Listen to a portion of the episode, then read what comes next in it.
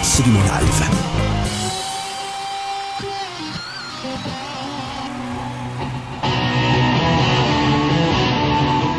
Un concert inscrit au Panthéon du Rock et pourtant, le groupe vit un drame, la mort de Brian Jones. L'artiste s'est noyé deux jours avant, ce qui devait être le concert d'intronisation du nouveau guitariste, Mick Taylor, s'est transformé en hommage au musicien mythique, multi-instrumentiste et arrangeur de génie.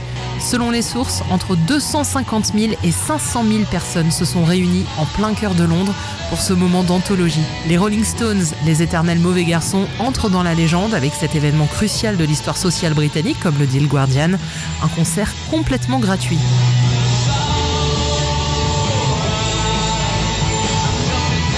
Se souvient de Mick Jagger cintré dans une robe blanche imaginée par le couturier Michael Fish et passé sur son t-shirt et son pantalon.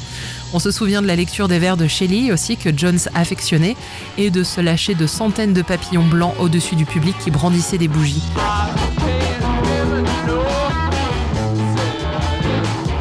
Cela fait deux ans et demi que le groupe n'est pas remonté sur scène, une soirée plus qu'attendue, chargée en émotions.